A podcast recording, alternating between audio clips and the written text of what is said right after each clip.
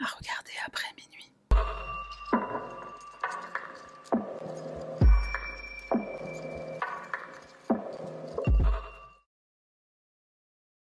Salutations mon cher panda, moi c'est Sahara, bienvenue sur ma chaîne. Avant de commencer, une toute petite chose, j'ai une annonce à faire en fin de vidéo, donc euh, reste jusqu'à la fin, et trêve de blablaterie, on y va.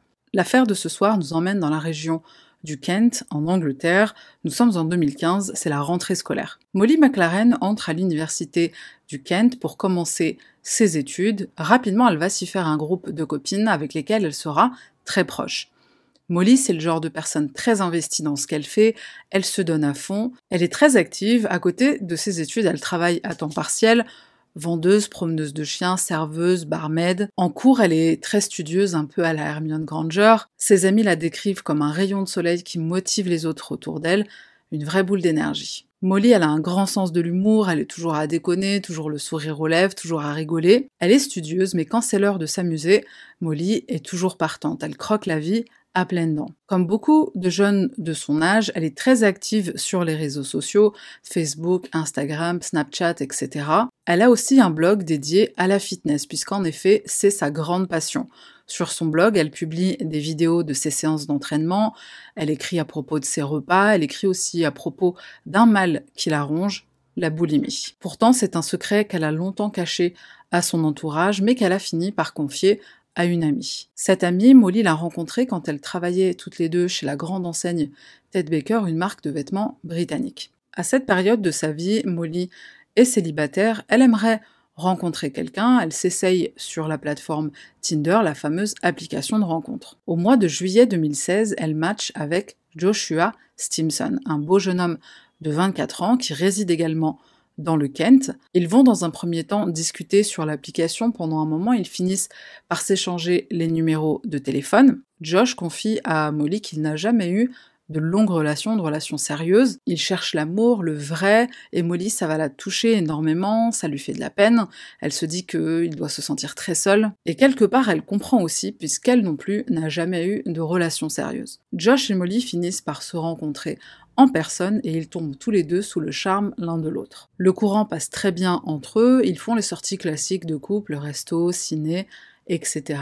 Josh rencontre les parents de Molly à qui il fait une très bonne impression. Parfois il passe chez les McLaren, il boit une petite bière avec le père de Molly. Tout se passe très bien pour nos deux tourtereaux. Un jour, Josh confie un lourd secret à Molly. Il lui révèle qu'il est bipolaire. Il lui explique que par le passé, lorsqu'il a fait cette confidence avec deux femmes avec qui il venait à peine de démarrer une relation, elles l'ont toutes les deux quitté. Mais avec Molly, ça va être exactement le contraire. Ça va les rapprocher, puisque Molly aussi souffre d'un mal-être mental, la boulimie. Le couple se rapproche encore plus et ils se soutiennent dans leurs mauvais moments. Molly ne pouvait pas être plus heureuse. Toutes ses copines sont aussi très contentes pour elle, et du coup, les copines, bah, elles veulent rencontrer monsieur. La première à rencontrer Josh, c'est Amelia.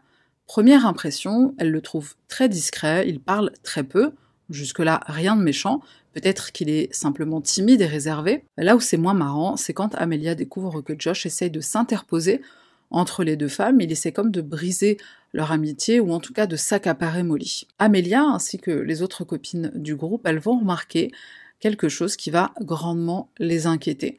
Josh devient de plus en plus possessif envers Molly. Il passe la voir sans prévenir.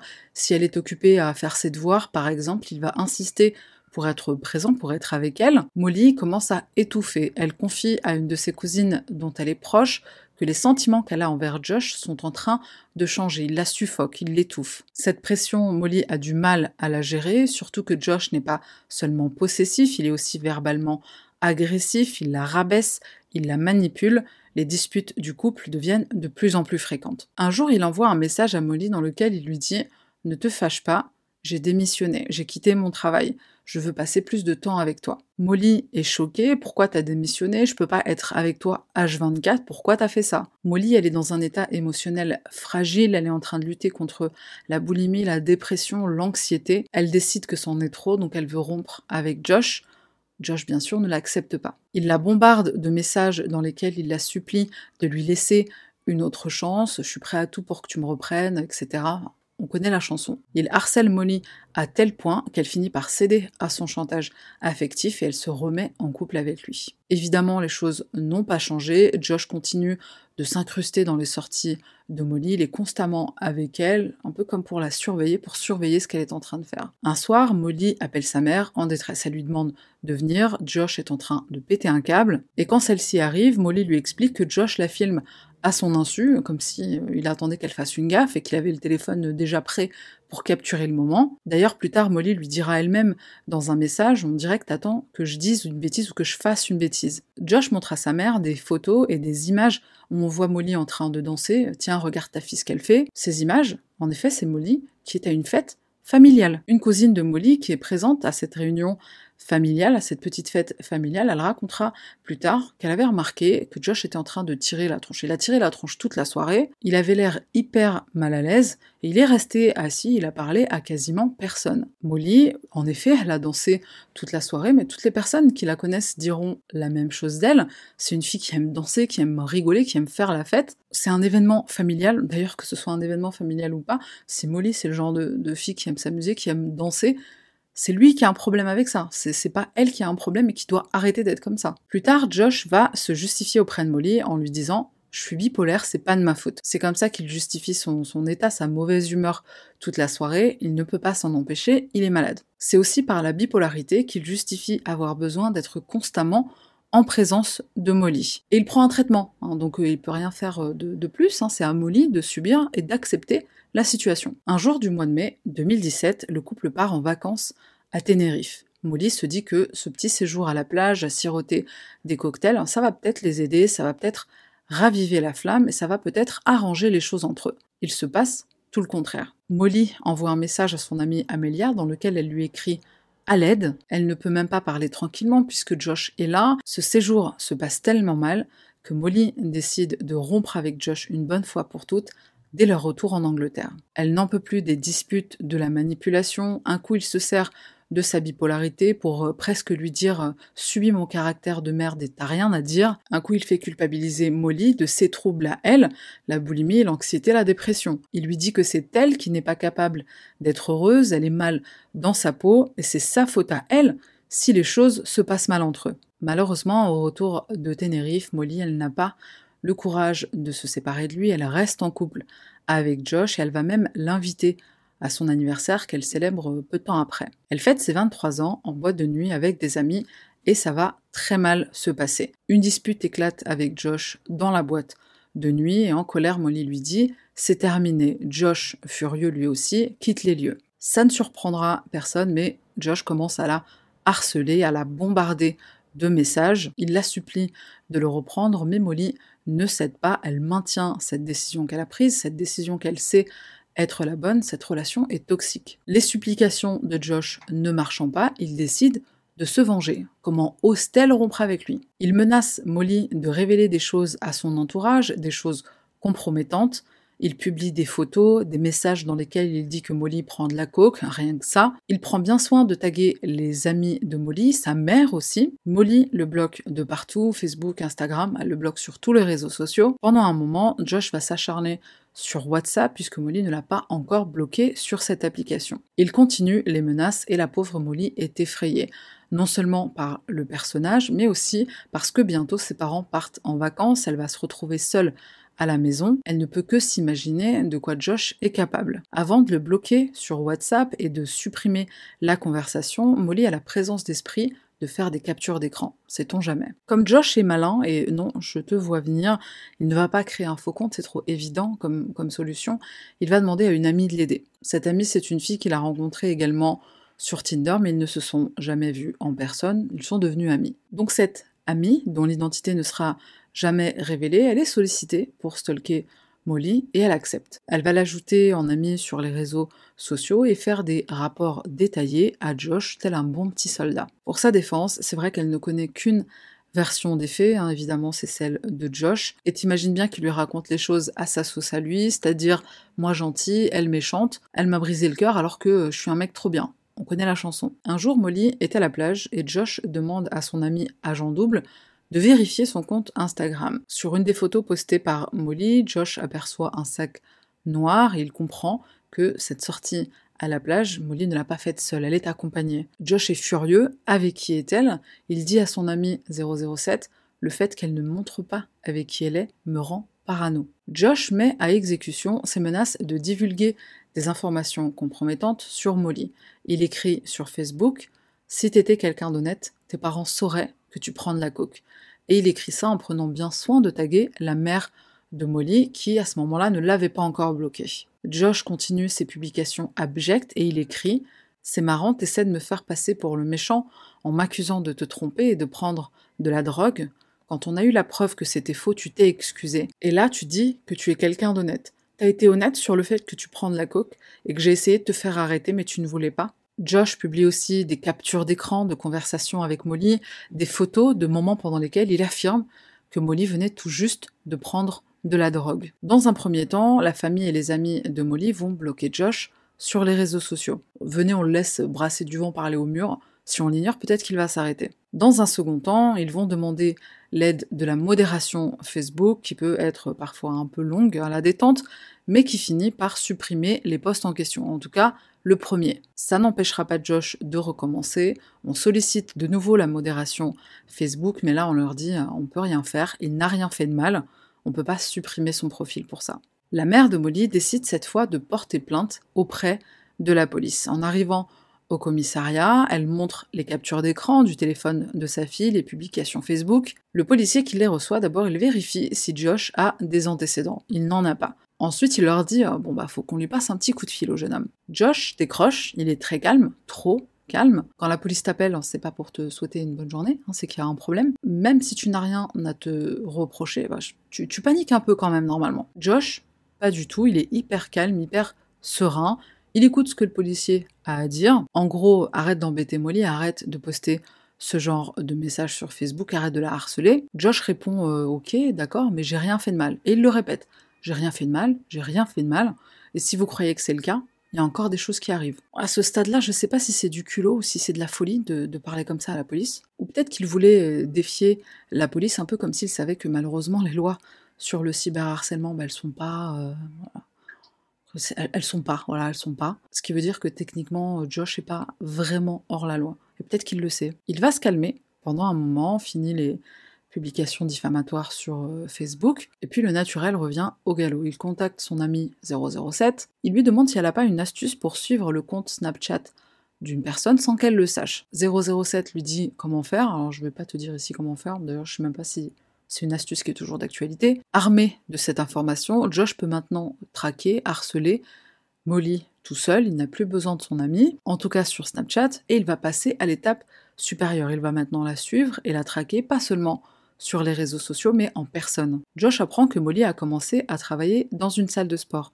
Il s'y inscrit et il y va tous les jours, même plusieurs fois par jour. Pour se protéger du cyberharcèlement, Molly a l'intelligence de modifier son nom sur tous ses réseaux sociaux. Elle crée même un nouveau compte Instagram centré uniquement sur sa passion qu'est le fitness. Et elle va même aller plus loin, elle va supprimer et bloquer l'ami 007. L'ami en question envoie un message à Josh et dit Elle m'a bloqué, lol. Je n'ai pas le détail du pourquoi, mais j'ai deux théories sur la question. La première, c'est que Molly s'est peut-être rendu compte que cette personne connaissait Josh, mais je pense pas que ce soit ça. La théorie la plus probable, c'est que Molly a simplement fait le ménage dans ses contacts et elle a supprimé les gens qu'elle ne connaissait pas. Un soir, Molly envoie une photo à une de ses amies.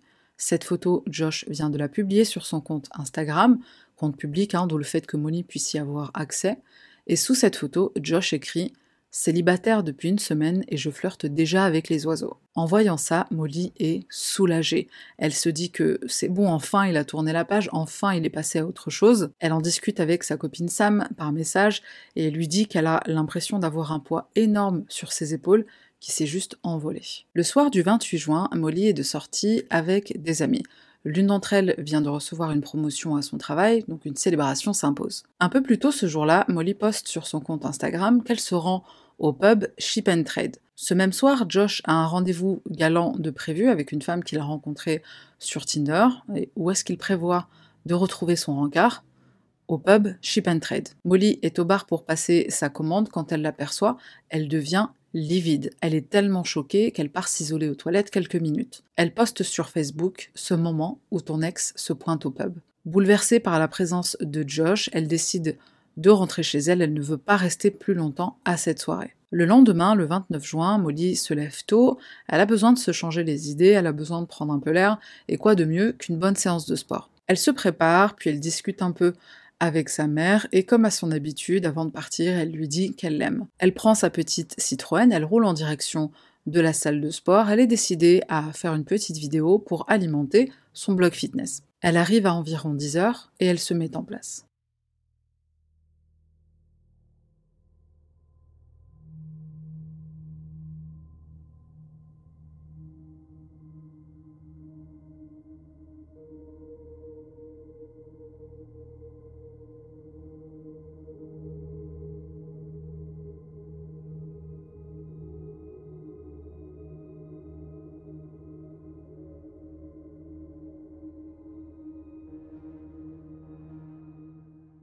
Tout comme la veille au pub, à la grande surprise de Molly, Josh arrive.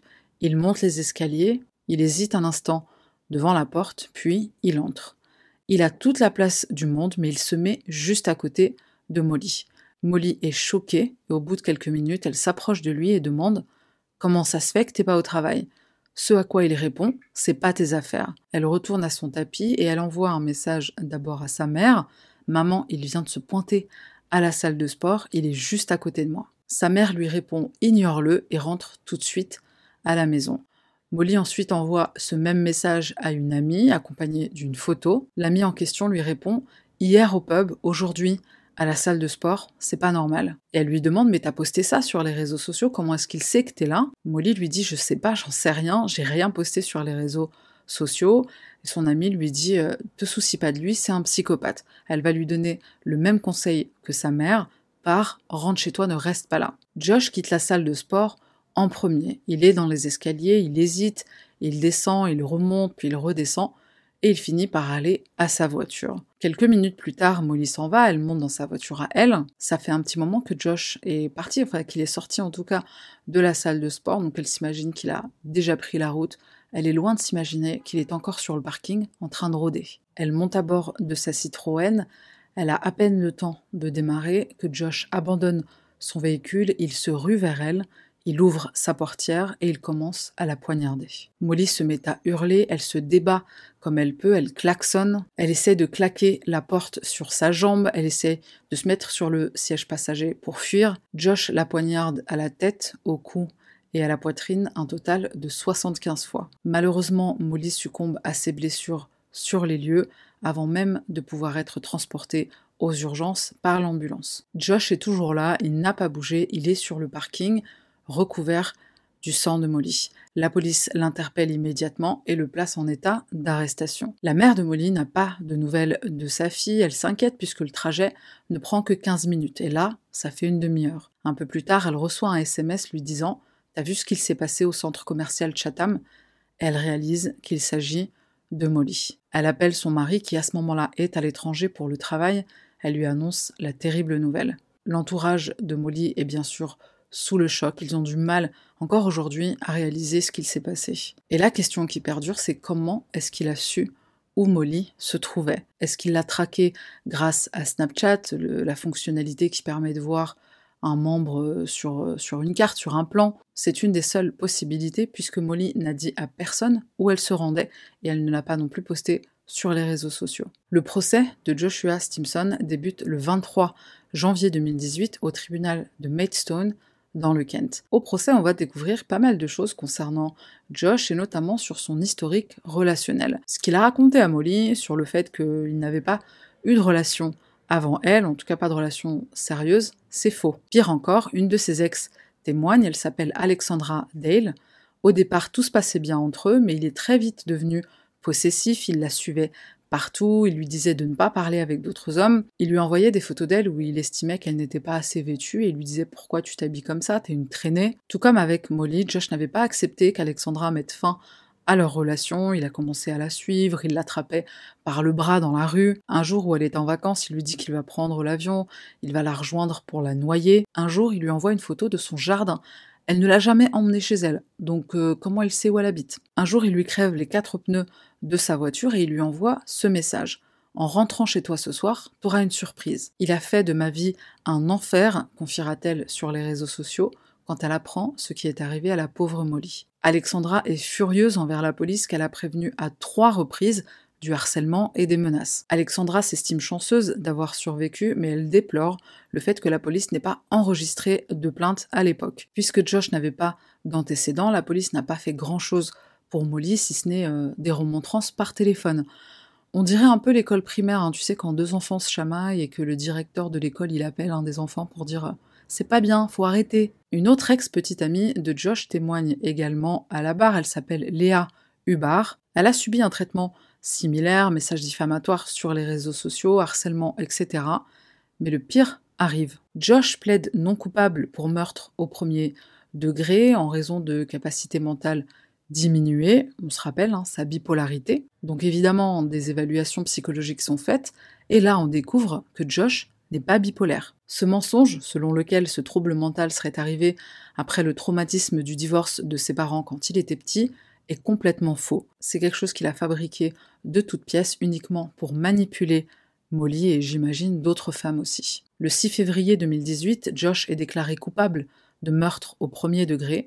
Il faudra au jury moins de 4 heures pour rendre leur verdict et condamner Joshua Stimson à la prison à perpétuité avec un minimum de sûreté de 26 ans. Pourquoi on retient la préméditation? Parce qu'on a la preuve en image que Josh a préparé ce meurtre. La veille du drame, il s'est rendu chez Asda, c'est un supermarché de, chez eux en Grande-Bretagne.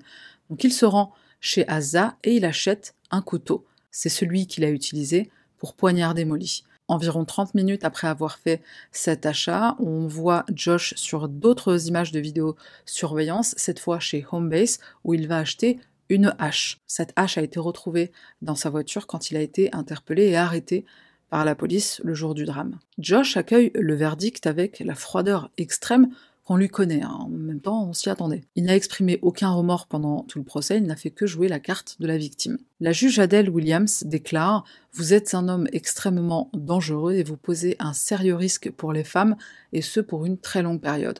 Alors, je ne sais pas si j'ai bien traduit, mais en gros, ça veut dire que d'ici même 5-10 ans ou même les 26 ans auxquels il a été condamné, enfin la période de sûreté en tout cas, le danger qu'il pose euh, va, va pas s'envoler.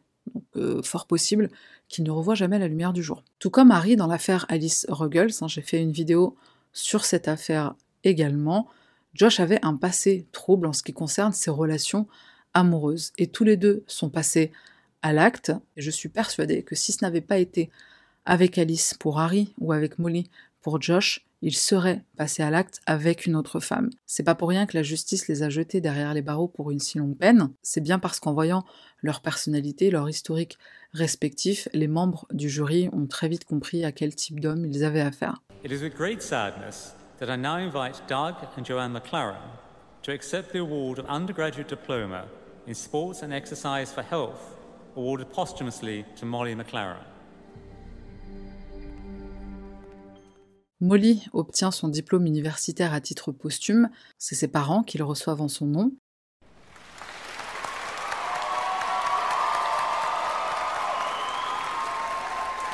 Ils vont créer la fondation Molly McLaren, chose que les parents d'Alice Ruggles avaient également faite. La fondation Molly McLaren a pour but de lever des fonds pour diverses associations qui viennent en aide aux personnes souffrant de troubles du comportement alimentaire. La police de Staffordshire explique dans un communiqué qu'en effet, lors des plaintes à l'encontre de Josh venant de son ex Alexandra, ils auraient dû procéder à un vrai dépôt de plainte. C'est dorénavant une obligation si une personne est stalkée, cyberharcelée. La loi considère maintenant le cyberstalking, le cyberharcèlement comme un crime. Ça permettra à l'avenir à ce qu'il y ait des plaintes des traces écrites au moins, ce qui n'avait pas été le cas pour Molly et sa mère quand elles se sont présentées au commissariat euh, avec euh, en plus des preuves. Il y a des changements qui sont doucement mis en place, mais c'est loin d'être assez. Et je rappelle en plus qu'on est euh, à une période, on est dans un monde où quand tu te fais violer et que tu vas dans un commissariat pour porter plainte, on te demande tu portais quoi comme vêtements donc il y a beaucoup d'efforts à faire encore. La question des réseaux sociaux et de l'utilisation qu'on en fait, évidemment, été dans quasiment tous les articles liés à cette affaire. Les réglages de sécurité, ce qui est privé, ce qui est public, etc. Pour Snapchat, alors Personnellement, je n'utilise pas cette application, enfin je ne l'utilise plus, donc je ne sais pas si la fonctionnalité de voir les membres sur, euh, un plan, je ne sais pas si elle existe toujours. De toute façon, Snapchat, je ne supporte pas cette application, c'est bien pour ça que j'ai supprimé. Pour moi, c'est l'application des vicieux. C'est soit l'application des mecs de 40 balais qui veulent envoyer des photos euh, à des gamines de 12 ans, soit c'est pour les mecs qui sont mariés et qui veulent euh, un petit sandwich, un petit à côté. En gros, une application de, vicieux, donc je ne l'ai plus, je ne la supporte plus. Pour conclure, je dirais que, si je peux me permettre de donner un conseil, c'est de sauvegarder les conversations. Si jamais euh, t'es avec un mec ou une meuf et que ça se passe très mal et que ça en vient à du harcèlement, machin et tout, ça peut être très tentant de supprimer la conversation une fois qu'on a bloqué la personne. Ça peut être utile de, de les garder quelque part, sait-on jamais. Surtout qu'on est en France et je, je me trompe peut-être, mais j'ai l'impression qu'ici c'est pire qu'en Angleterre. Ça fait un moment que j'ai pas fait de, random item, alors je, ouais, je voulais terminer sur une petite note positive parce que des fois c'est vrai que je parle, je parle d'affaires qui sont euh, tellement euh, lourdes, j'ai pas le cœur à le faire, j'ai pas l'envie. Je, je, suis pas sur une chaîne où je fais des tutos cuisine en même temps. Un petit rapide. Qu'est-ce que je voulais dire? Le item de ce soir, c'est une mini-série documentaire qui est disponible sur Netflix et qui s'appelle Motel, Motel Makeover ou Makeover Motel. Il y a le mot motel et il y a le mot makeover quelque part. Si comme moi tu es fan de tout ce qui... si comme moi tu es fan de tout ce qui est décoration, rangement, organisation, bon il y a plein d'émissions sur le sujet, euh, plein d'émissions euh, sur Netflix notamment, mais celle-ci, j'ai vraiment eu un gros coup de cœur. Je voudrais pas t'en dire trop parce que je veux pas te, gâcher le plaisir, je veux pas te spoiler. Donc voilà, si ça te dit, si le cœur t'en dit, regarde cette émission, tu m'en diras des nouvelles. Alors désolée, je suis un peu malade et j'ai failli oublier de faire mon annonce. Donc je la fais en voice-over sur des photos de mon chat, de l'homme de ma vie. Promis, j'ai pas pris de substance, hein. c'est une voix de, malade, c'est pas une voix de, de, de high.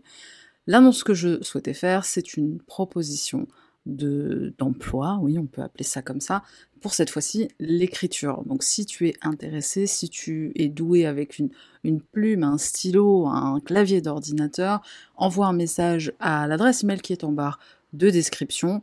Anglais obligatoire, anglais euh, bilingue, anglais fluent, plus que moi, c'est possible. Une autre langue serait fortement appréciée. Plus d'informations pour les personnes que ça intéresse par email. Puis voilà, c'est tout pour moi. On se retrouve la semaine prochaine pour une nouvelle affaire. Merci aux membres, merci aux personnes qui sont abonnées également. Si c'est pas le cas, je, t'invite à le faire et, euh, et euh, voilà, la semaine prochaine. Bye. Ou pas, peut-être pas la semaine prochaine, parce qu'en ce moment, il se passe plein de choses dans ma vie.